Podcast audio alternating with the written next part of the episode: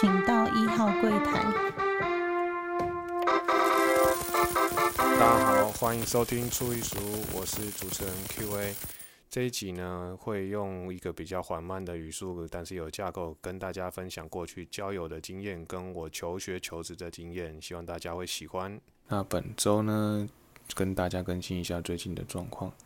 那工作还是比较繁忙，那小朋友他们也慢慢适应。老婆最近也是比较忙碌一些些，因为呃，她的脚还是完全没有复原，啊，所以当小朋友吵着要出去的时候，她就要极力的去安抚他们。那她也有在积极的做复健，这个过程会比较辛苦，因为呃，小朋友还有一个还没上学嘛，那要变成要拜托我岳母先照顾他其中一个小孩，然后他赶快就出去，大概。复健一个小时，然后再赶回家，然后再来接手，不能让那个生病的岳母太辛苦。那我觉得这个部分是一个过程，因为自己也常常呃受伤，或者说是因为之前有这键盘突出的问题，上一次有提到，然后也就是去做了大概三个月的复健。那椎间盘突出它会一再的复发，所以你可能大概在一两年之内就可以需要去做一段时间的复健。那那复健之路真的还蛮辛苦的。然后我记得最后一次最严重的时候，是我刚到国外的时候，然后搬家，就是从原本短租的地方搬到要长住的地方。然后那个时候就是因为已经有一些食材啊，然后有一些就是米啊、水啊，甚至一些行李已经开始变多的时候，大概在到了一个月之后才找到固定要住的地方。那在搬的过程中，当中又呃，我的海运就是从台湾寄来的海运也到了，然后就是在大概一个礼拜之内，密集的在搬东西，然后跟蹲着擦地板啊，然后把东西整修，把地板一些洞啊把它补起来，导致那个腰伤又再次的复发，然后我大概有一整个月的时间上班都需要。有一块箱子或者一块板子，把我脚撑着，把那个让自己有点像台语叫溃咖的那种感觉，然后让我的屁股跟我的呃小腿是成一个平行的状态，成在一条直线，然后这样子才不会让我连坐都坐不住。那当然到现在还是有些后遗症，脚会有点麻或者是什么，然后。我也就是自己在做一些拉筋啊，做一些复健，让它慢慢的好起来。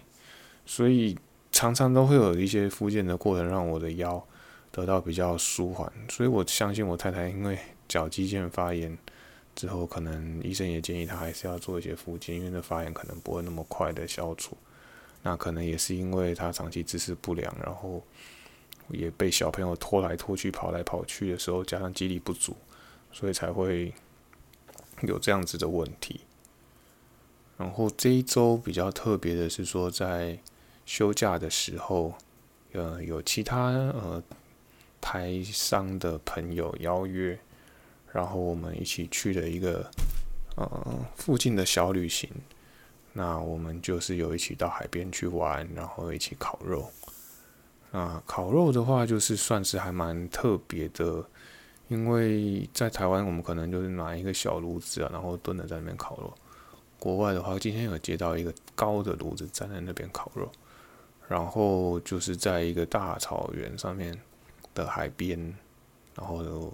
大家有个凉亭，算是还蛮惬意的。然后烤，大家一边包肉，然后我们就一边烤，然后生火啊，然后最后再把它熄灭。那中间的过程呢？主要是我们有去一个，就是海边，像比较像，呃，暗礁形成的天然泳池，然后就是会有一些深水潜水还蛮明显。那这个天然的泳池呢，特别在哪里？就是说，它特别在有一个跳台，因为它是大，真的是在大海，但大海里面有一个跳台，让你跳下去，大概可能会有，呃，主要是跳台有两层楼高。那你跳下去之后，通常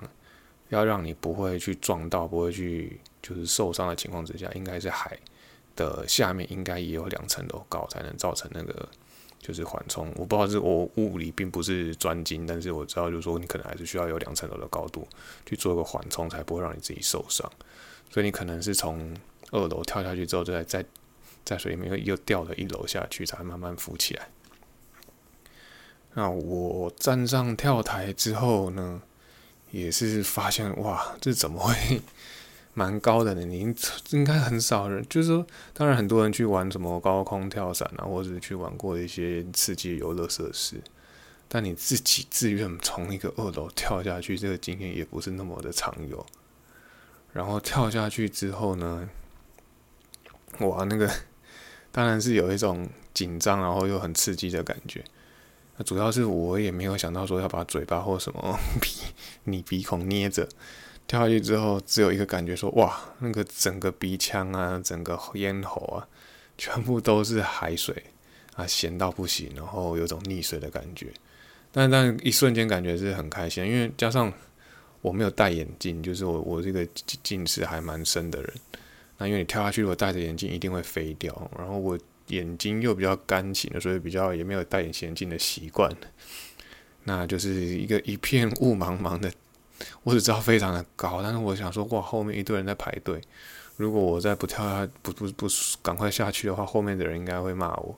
所以就很顺势就直接就这样克服恐惧，直接下去，是不管三七二十一，但最后就得到就是海水直冲脑门的感觉。嗯，这个感觉最后是造成怎样不舒服？是说。呃，我一上岸之后就狂流鼻涕，然后那个鼻涕是会直接就是你走着走着就会直接喷了一条鼻涕出来的那种，就不是你能控制。一般我们比如说感冒或鼻塞那些都还可以，我一直吸一下，或者是说我去醒一下就结束。但是这种就是被海水灌进鼻腔这种感觉，好像是说你没有办法克制。那这个状况大概维持了四五个小时，都还是这个状态。因为我本身算近期都比较没有呃鼻腔过敏的状况，但是今天就是在跳了这个大海之后，就哇，就是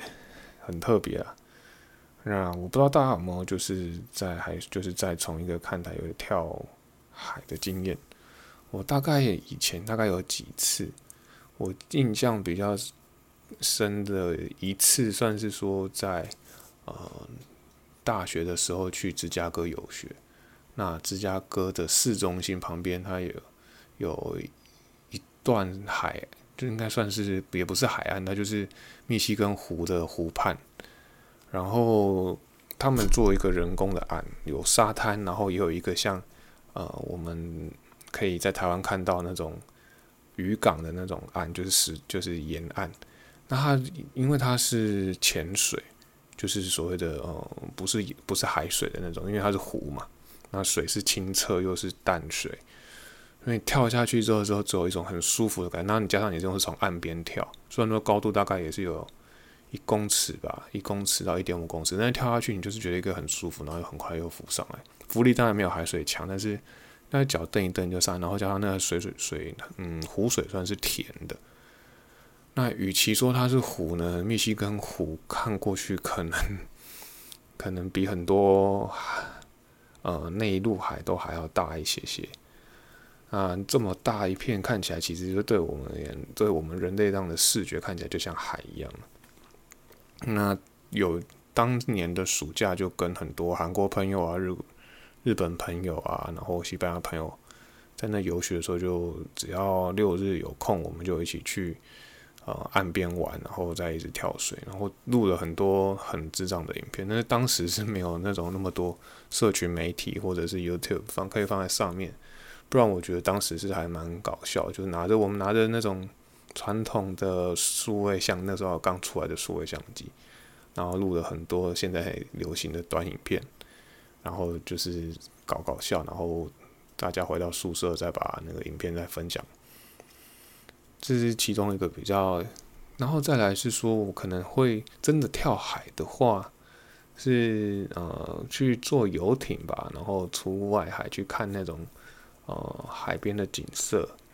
然后有从呃游艇上面这样跳下去的那种经验。但是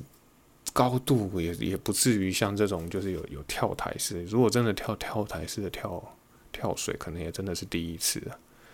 那至少人生又做了一个突破，那这就是符合每一周都有一个新的突破的，嗯，海外的那种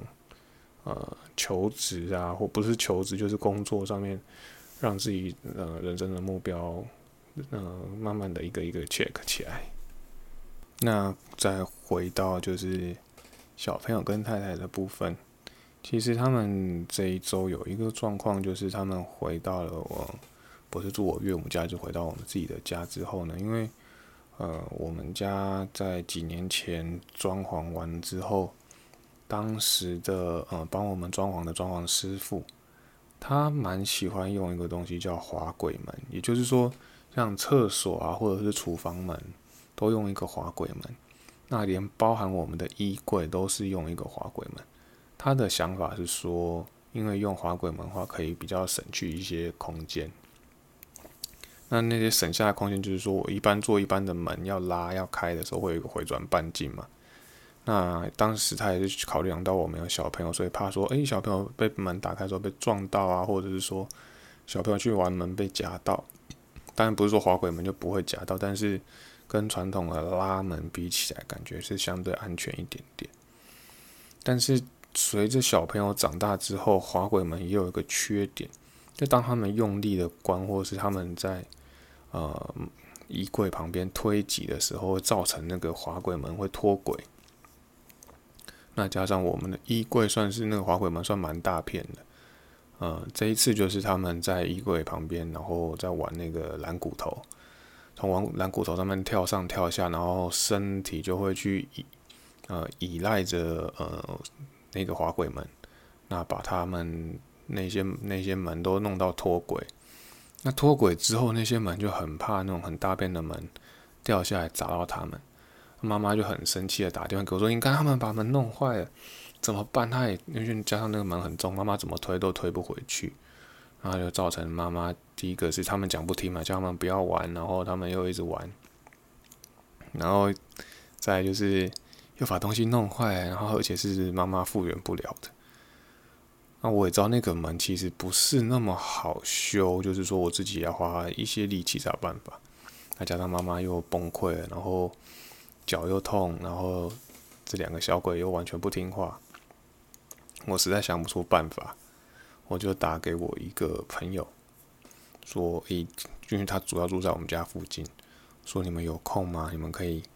上，就是帮我看一下那个门，他们很皮。”那我那朋友主要是因为。跟我们算很熟，我们都跟小朋友都称为他们叫星期五叔叔阿姨。为什么会叫星期五叔叔阿姨？是因为我们很常在呃一到五上完班之后的周五，我们就会聚会，不管是吃饭呐，或者是到我们家就是吃点宵夜，然后喝点酒，聊天聊到半夜，然后中间会去压小孩去睡觉。那小孩每次周五看他们来都很兴奋，然后就有了星期五叔叔阿姨的称号。那我只好打给星期五叔叔阿姨说：“那可以拜托你们了？因为星期五叔叔他还蛮会修东西的。”然后他们就约好了时间，然后找一个空档，他们就上来帮忙。那他们更窝心的是说，中间还跟我太太跟小孩他们约了去吃一个，呃。下午的午餐，就是说他们比较晚吃午餐，大家都比较晚吃午餐，然后让爸把他们大家都喂得饱饱的。然后妈妈因为我太太的部分就是叫了一整桌的菜嘛，因为人多总是可以叫稍微多一点点，所以她也吃的很满足，然后心情才比较好一些，那种愤怒的感觉才慢慢的消失。不然他本来就说我真的是被这两个小孩气到昏头。然后他们吃完饭呢，就约在家里，然后。他们很迅速的就帮我们把门轨道滑轨门修好，那真的是十分的感谢他们了。然后小孩子们也学到一个教训，就说哇，原来他们不听话会造成一些比较严重的后果，然后还要别人来帮忙。但这也是很无奈，就是说我明明就可以很，如果我在的话，我可以把它轻松的修好，变成还要拜托别人。那让我感觉到，嗯，朋友的。重要性，因为从小到大，其实大家交的朋友，如果在学生的时候啊，会分成几类朋友。譬如说，第一个是地理环境，所以地理环境就譬如说是邻居呀，啊，离离你住的很近的人啊，或者是说你每天都会遇到的人，那你会跟他打招呼，然后变成朋友。再是我们在学生时代啊，因为学习的环境而交到的朋友，比如说同班同学呀、隔壁班同学呀，那或者是说在呃打躲避球认识的别班的同学或是学长学弟。另外就是有些人会去补习班嘛，补习班认识的朋友，这时候是我把它统称为学习环境认识的朋友。那再来就是因为有一些裙带关系认识的朋友。譬如说，诶，爸爸妈妈的朋友的小孩也会变成你的朋友，或者说你朋友的朋友，因为这些你的你的朋友在介绍你认识的朋友，就是一些裙带关系。大概把朋友这分成这三类。那我觉得学生时代，不论是学生时代还是什么时候，嗯，我觉得学生时代朋友真的是时间比较久了，然后也可能从小到大有感受到那些变化，所以。他比较能彼此彼此的了解，所以很多人说，哎，其实你越小交的朋友就越好。那我这个星期五叔叔阿姨这个朋友，其实就是我的国小的同学，所以很多时候我们并不需要特别的去约，或者是说我们也可能哎一两个月，或者像我这阵子出国工作的时候，有几个月大概就没有见到面。但是每次一约就一见如故，我相信很多人都会有对朋友有这种感觉，就是几个月不用约，但一一约就一见如故。那星期五叔叔来，他们更特别是说，其实我们不是说久久才约一次，而是说我们只要随时临时约，那时间兜得起来，我们一定会小聚啊，或者是说一定会把握时间，就是比如说，或者是说，嗯，去买菜的时候，彼此帮彼此多带一样菜，多带一样甜点。然后这种就是有一种敦亲睦邻的感觉，就已经介于朋友跟家人中间。所以，因为我们有一直这样子的往来方式，所以我觉得这次我在有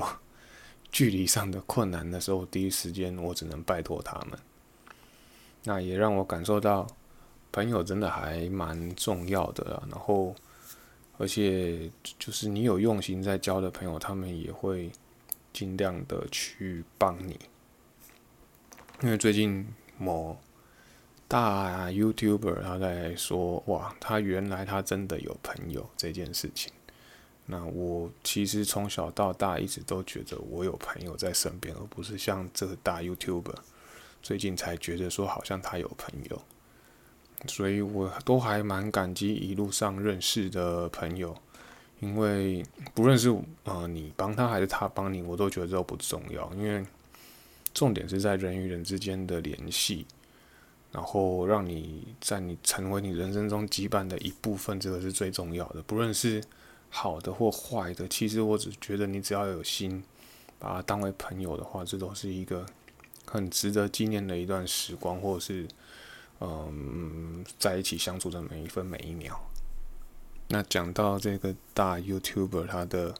朋友经验，我也想要再讨论一个，嗯，听某一个 Podcaster，他在讲一些呃第一类组的问题，就是说第一类组，我自己也是呃第一类组的学生，然后你知道第一类组就是所谓的文法商，那我们今天想要跟大家讨论这个问题，其实就是跟呃，我自己是在金融业嘛，然后在求职或是在求学的过程当中，之前有说要跟大家分享这一类的问题。那我觉得在这一两年的感触非常的深刻，就是说，嗯，你念的是第一类组，然后我曾经跟我朋友开玩笑说，你看第一类组都在申请纾困，然后在申请这些呃文创的补助。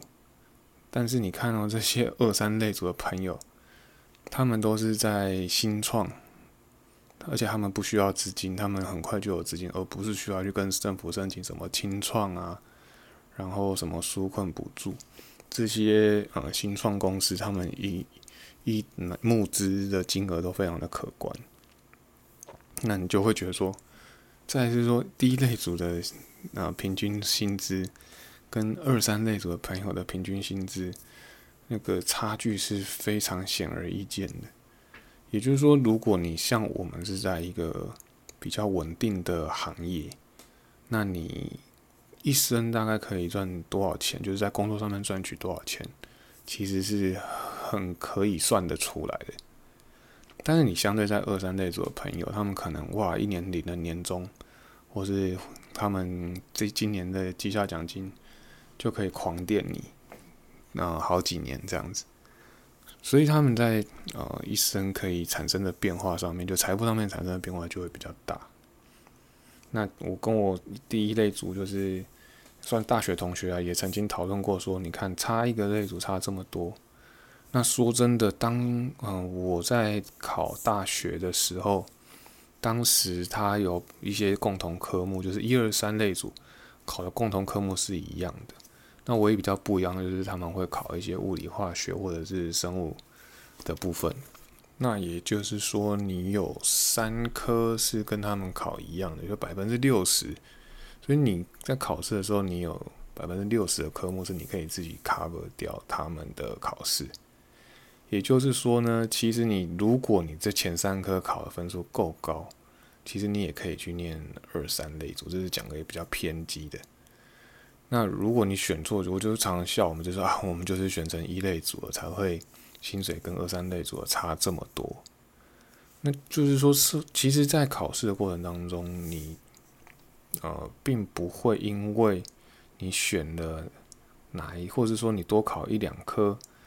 嗯，会有什么感觉？但是相对上，你时间一拉长，发现说，其实你当时呢，其实你就算你念一类组，但你多报考了一科物理化学，然后你去蒙几个分数，总分呢还不一定有他们那些呃念呃私立的顶级学校的二三类组或者电机生出来的分数还会比较低。嗯，再讲细一点，就是说，假设我今天国因数。三科加起来考了大概一百八十分，那我物理化学可能就是不太会嘛，但是我还是硬凑了各十分出来，我考了两百分，可能还是可以上一些呃比较普中级学校或者甚至中上学校的电机啊，或者一些呃比较应用材料这一类的科系。那现在听起来的话，这些科系都还是。在台湾还是属于大有可为的呃职业或者说科系，那这些文法商的人呢，常常就会比较自怨自哀，然后就说当时呢，为什么我就选错了类组？我觉得选类组这件事情呢，在让你在高中就要选，其实是不是全世界都可以看到的现象？你看，我记得在如果在美国念大学的话，美国人他们是在大一甚至大二，你才要选择自己的科系，或是说类似选类组的概念。但是我记得我在高一入学的时候，呃，学校就会叫我们先选一次你想要念的类组。说真的，当时你才十仅十五六岁吧，对于这些类组啊，还是什么科系啊，你根本完全没概念。你大概只知道用一个凭感觉想说什么东西比较有趣，你可能当时只是想说哇，什么比较有趣，你根本不会想说这东西啊，我比较有兴趣啊，还是真的会比较有出息什么的，根本就想法都还是差很远。那我记得我高一的时候是选了一个三类组，所以我的身边在高中认识的朋友很多是二三类组，那也有很多是一类，就变成说，呃，一二三类组都有。都会有跟我同班过的状态，然后到了高二的时候，我就发现物理还可以，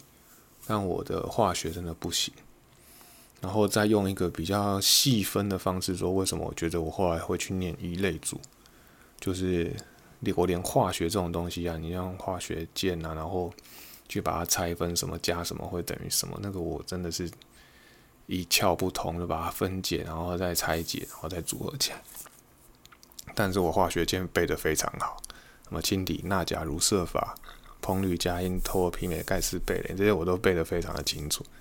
哎，就是说我连化学呢都是用背的，背的很厉害。那我就觉得说啊，那我如果去念历史、地理这种算是比较背的东西，可能比较会有一点优势。所以在高二的时候就转了所谓的一类组。那当时可能就是因为家里也是有商业的背景，就觉得说好吧，我就是想要念商。那什么是商？然后商分的多细？我觉得当时也根本就没有概念。然后加上我后来呢，到了考试的时候，因为我觉得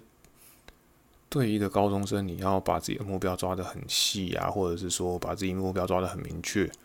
对我而言是有点比较困难。我就是属于那种。顿悟比较慢的那种人，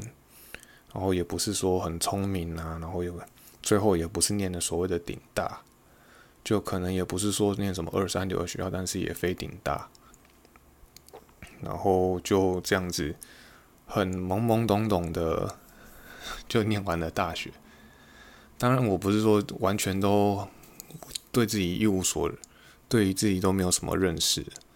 而是在这个大学的过程当中，慢慢的摸索自己想要什么。记得跟大家应该有在前几集就有说明过，说，呃，我跟我的哥哥就是另外一个主持人，我们两个都并非本来就是念啊所谓的财务金融的部分，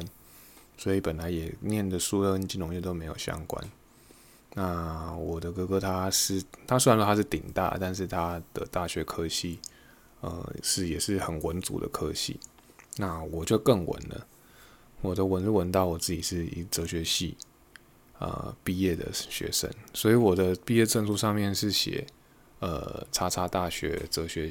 哲学系毕业。那当然后来我有去做一个呃类似辅系的动作，然后有拿到一个辅系的证明，就是有念一些管理科学的部分。所以，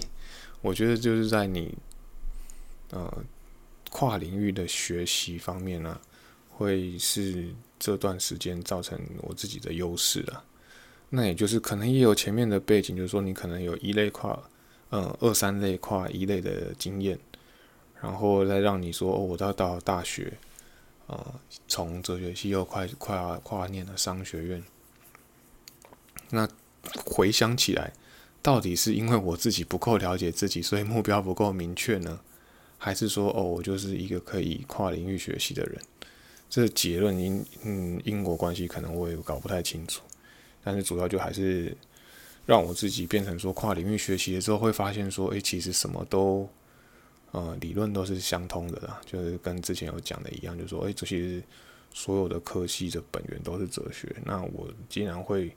用这些哲学，或是用这些逻辑推理的话，其实我还是可以了解很多很多的学科。那再讲到说好，再往前到工作的部分，其实我也不是说一开始就知道自己工作是什么，我也是，嗯，应该说失业了几个月，就是从中间求职不是那么的顺利，就大学毕业之后到你求职当中，可能也是碰壁了，找了好几次的工作。然后在找工作的过程当中，你也会一直怀疑说这些工作到底适不适合你。然后找的目标也都一次一换再换，然后让自己更茫然。当你找不到工作的时候，那你又想要涉足更多的不同的领域的时候，就会让自己陷入一个更茫然的阶段。那刚好在一个长辈朋友的帮忙之下，然后。他推荐我去银行学习，然后我觉得诶，听起来银行很稳定，那也就一路到了现在。当然中间也是经过一些挣扎，但你在一些挣扎过程当中发现说，诶，我是真的还蛮喜欢这个领域的。那回到找工作的初期，我找什么工作？大概跟大家讲，除了银行以外，我曾经把目标放在所谓的呃投资产业。就觉得说啊，我可以看看一些报告，学学学习一些报告。那我觉得很嗯，或许去看这些报告啊，或者去挖掘这些公司的可看性，然后很像那种记者可以去挖人家八卦，或者是说很像那种大神去听探听人家八卦那种感觉，我觉得说哦，我再把这些八卦再把它写出来，这感觉还不错，然后也算是我觉得对我有兴趣，我自己有兴趣的地方，或许我可以发挥的很好。但我觉得就是回到以前前面一集讲的，就是人生真的没有拱狼搜寻一下干单。我觉得这是复杂程度，我可能当时也都没有人理解。但并不是说我或许真的不能走投资产业。嗯，现在想想，或者或许我当时再认真一点，或者做更多的投入，可搞不好可以。然后我当时我也知道说，我在大学毕业以前一定要把一张证照叫做高级证券。业务员一定要考到，所以我大学毕业前就开始考，然后到大学毕业完一个月到两个月内，因为我记得应该是毕业前就有努力把它考到，所以来以此证明说，虽然说我是哲学系毕业，但是我可能还是有这些专业知识，加上我过去也有所谓的辅系呃商学院的课程，然后让我一个。拿着哲学系毕业的文凭，或许可以进入到金融业，只是因为前面的不足，你才会做后后续更多的弥补的动作。那回归到最前面的话题，就是说，到底选类组重不重要呢？我只能说很重要，但是把时间拉长了，或许也不那么重要。我觉得找到自己喜欢的，也不一定要在第一时间就找到了，因为在工作的过程当中，你。真的还是会找到所谓真正的自我，然后在念书的时候，你也并不需要说很清楚自己要干嘛，你只是要知道自己的目标是说我要让自己更好，这个观念要正确就好了。是因为这可能是我不是顶大声，所以讲出来这些也不是那么听起来那么积极。或许下一次我们找另外主持人，我们的顶大声来分享，他可能会有一些不同的观点。那最后呢，也还是要跟大家再分享一个某大 podcaster。那最大最近在讨论说，诶，他为什么会很想要录 podcast 这个举动，就是因为他很喜欢找人讲话。他讲话的对象就是他的妈妈跟他的老婆，然后他就会一直对他们碎碎念一些观念啊，或者是一些想法，但是他却不太敢跟众人沟通。那我觉得这一点跟我大概有七成相像，就是我觉得以前就讲很多观念啊，很多想法给我妈妈听，那我妈妈也是就是爱听不听的。那跟我老婆讲这些事情，她觉得说：“我靠，你都在讲一些大道理，因为言不及义，你到底在讲什么东西？你真的是到底在干嘛？”但是相对的，有时候在工作上面呢，你跟同事分享你的想法，或是跟客人分享你的想法的时候，他们的回应却不知道是客气还是什么，就是反而反而对你比较有一些回应。那加上我的工作上面比较需要帮人家找出问题跟解决问题，那你就会很努力的想一些方法，然后跟他说明。那我觉得想方法是一回事，但你能说明说你的想法出来，让他能理解，让你觉得让他觉得说你的想法能帮助到他，这种表达的方式，我觉得反而是。自己一些比较特殊的技能，所以，呃，过去也不是说没有在公开场合讲话的，呃，经验，也是有在呃工作上面，比如说办一些说明会啊，或者是说做一些小型的演讲，然后介绍公司上面的服务，这也是曾经有做过的。所以说，对大众讲话，或者是说对人讲话，也不是那么的没经验。然后除了一般对于正式的讲话之外，呃，对同事啊，或对朋友，我自己，或是甚至对哥哥，或者是甚至对我太太，我也自己很蛮常讲一些乐色话，然后让大家心情比较开心一点点。所以在同事方面呢，我就是常常的在开玩笑，甚至呃用开玩笑的方式啊，或者是讲一些干话，然后缓和自己的压力。我甚至有时候常常坐在那边一整天，觉得压力很大的时候，同事都会跟我说：“你是不是想要讲话啊？太久没讲干话，很憋吧？那你讲一些乐色话给我听，或者讲一些笑话给我听。”那我就是算是在公司有时候会扮演这种角色，所以找人讲话 算是呃，也对算是我一种兴趣吧。然后如果说自己常常也觉得说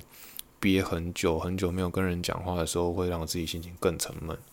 所以就是说，这段时间呢，呃，在海外工作，你常常遇到说，真的比较少人可以诉说自己心里的事，然后再加上这段时间啊，家人也不在，会让我自己觉得，嗯，更没有一个可以表达的管道的时候呢，感谢 Podcast，嗯或者说感感谢我自己有准备了一套录音系统，然后自己也已经熟悉了。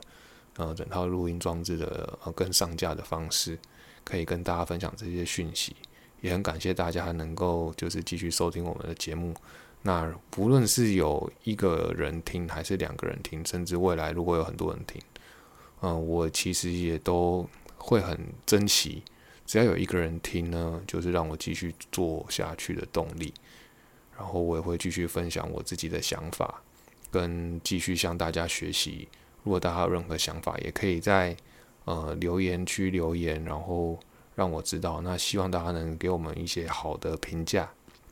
那如果有觉得我们讲错的地方，也呃尽量不要给我们不好的评价，只是可以在真正的指点我们，然后我们也学习改进。然后在修正的过程当中，也可以互相讨教。好，那今天的节目就到这边，感谢大家的收听，希望大家能继续。呃，帮我们分享跟订阅我们的节目，只要按下呃订阅键的话，就是每一集会自动下载。那感谢大家的收听，这一集就到这边，谢谢，拜拜。